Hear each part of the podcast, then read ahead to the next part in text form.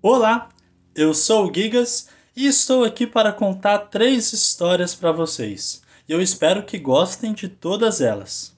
Bom, eu separei duas histórias que são histórias criadas por mim e uma outra história de tradição oral, uma história popular.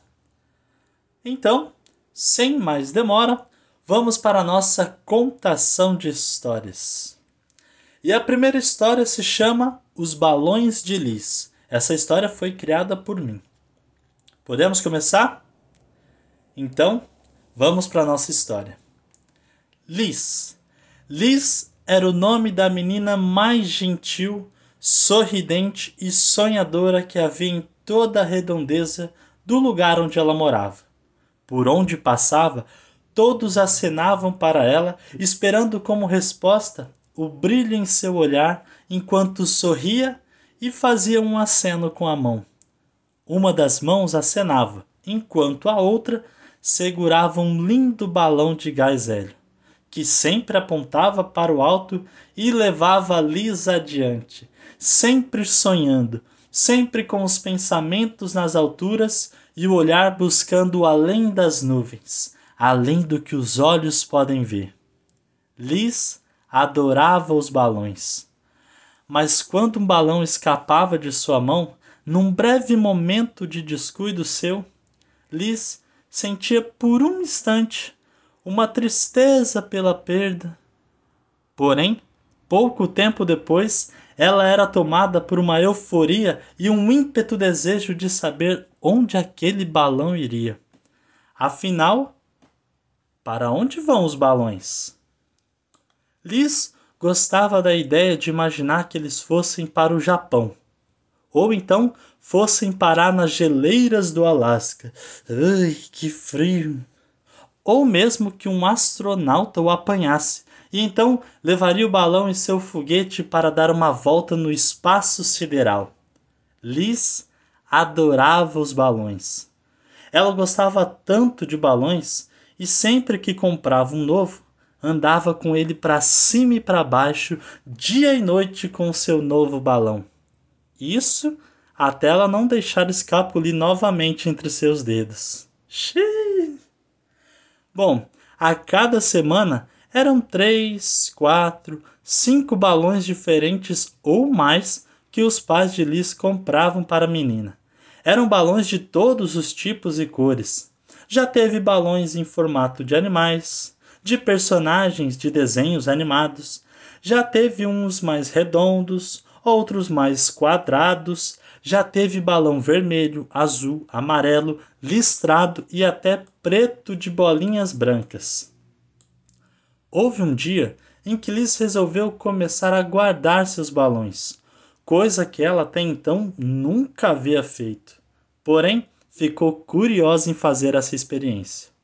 Liz então começou a guardar os balões que ganhava de seus pais. No começo, ela até ficou feliz por ver no teto do seu quarto os balões que tentavam e tentavam voar, mas sem sair do lugar. Com o tempo, ela percebeu que os balões iam murchando, murchando, murchando, até não terem mais ar e força suficiente para continuarem voando e então caíam mas Liz adorava os balões. E vendo os balões murchos e caídos no chão, sentiu uma angústia tão grande e uma inquietação no peito. Afinal de contas, não era assim que Liz gostava de ver os seus balões.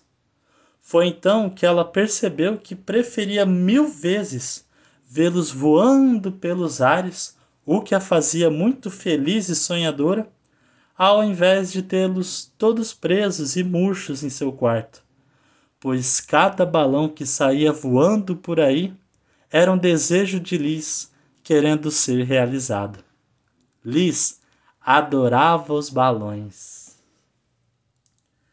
E essa foi a nossa primeira história. Posso continuar aqui com as histórias? Bom, a próxima história que eu vou contar é uma história também criada por mim. Bom, eu vou continuar com as histórias, tá certo? Então, a nossa próxima história se chama Mar e Ana, que também foi criada por mim. Vamos para a nossa próxima história. Havia um pequeno povoado localizado à beira-mar, cercado de grandes, de enormes rochas e montanhas e uma vegetação bem verde, de cores bem vibrantes. Ali podiam-se ver as gaivotas dando seus rasantes na água, ou mesmo um caranguejo passeando na areia. Nesse povoado morava Ana uma garota esperta que de tudo fazia um pouco. Tecia rede de pesca, bordava toalha de renda, catava conchas na areia e surfava a tarde inteira. Mas o que ela mais gostava de fazer era ir todos os dias bem cedo molhar os pés na beira do mar e sentir no rosto a brisa que vinha do oceano. Ela adorava aquela sensação. O que ela não imaginava era que o mar fosse apaixonado por Ana. E ele fazia de tudo para demonstrar o seu carinho por ela. Quando Ana ia pescar, o mar sempre dava um jeitinho de colocar na rede dela os maiores peixes. Quando ela ia catar conchas na areia, ele separava sempre as mais belas para ela. E quando ela ia surfar, então, ah, esse era o momento mais alegre, pois ele a carregava em seus braços em formas de ondas. Mar e Ana. Ana e o mar eram formas diferentes de se relacionar. Mas o tempo foi passando, passando, e a Ana foi crescendo, crescendo, até que houve um dia em que Ana não apareceu para molhar os pés na beira do mar. Também não apareceu para catar conchinhas na areia, e muito menos para surfar. O mar se lembra muito bem desse dia. Foi um dia de sol bem quente e vento muito forte. O mar então logo soube: sol e vento, dia de casamento. E foi justamente o que aconteceu. Era o dia do casamento de Ana. E depois da cerimônia, a Ana foi passar um tempo fora do povoado. Porém, o mar sabia que depois de um tempo ela iria voltar. Mas mesmo assim se entristeceu, porque talvez as coisas não voltariam a ser como antes. E depois de muito pensar, ele entendeu. Entendeu que Ana estava feliz pelo caminho que ela mesma escolheu e que ele deveria estar feliz por isso também. O mar então voltou a sorrir e a sonhar. Quem sabe na próxima vez ele não se apaixone por uma lagoa ou quem sabe uma jaguatirica? Afinal de contas, a gente nunca sabe de quem vai gostar. E essa foi a nossa ter segunda história, perdão. Então vamos para a nossa terceira e última história. Posso continuar? Ah, então tá bom. Vamos para a nossa terceira história, que é uma história de tradição oral, uma história popular. Talvez alguns já conheçam, outros ainda não. Mas vamos para a nossa história. O nome dessa história é A Lenda do Anel. E ela é mais ou menos assim. Diz a lenda que um rei pediu um anel especial aos sábios de sua corte. Quero que vocês fabriquem um anel precioso e ocultem nele uma mensagem que possa me ajudar em momentos de desespero. Essa mensagem tem que ser muito breve para que possa ser escrita no anel. Aqueles eruditos haviam escrito grandes tratados, mas não sabiam como criar uma mensagem de duas ou três palavras que pudesse ajudar o rei nesses momentos em que considerava que essa ajuda poderia fazer a diferença. O monarca tinha um velho criado que lhe disse: Bom, não sou nenhum sábio, nenhum erudito, mas conheço a mensagem que você busca. Um sábio compartilhou comigo há muito tempo atrás. O velho então escreveu três palavras em um pequeno papel, dobrou e o entregou ao rei, só que com uma advertência: Não leia, mantenha-o escondido no anel.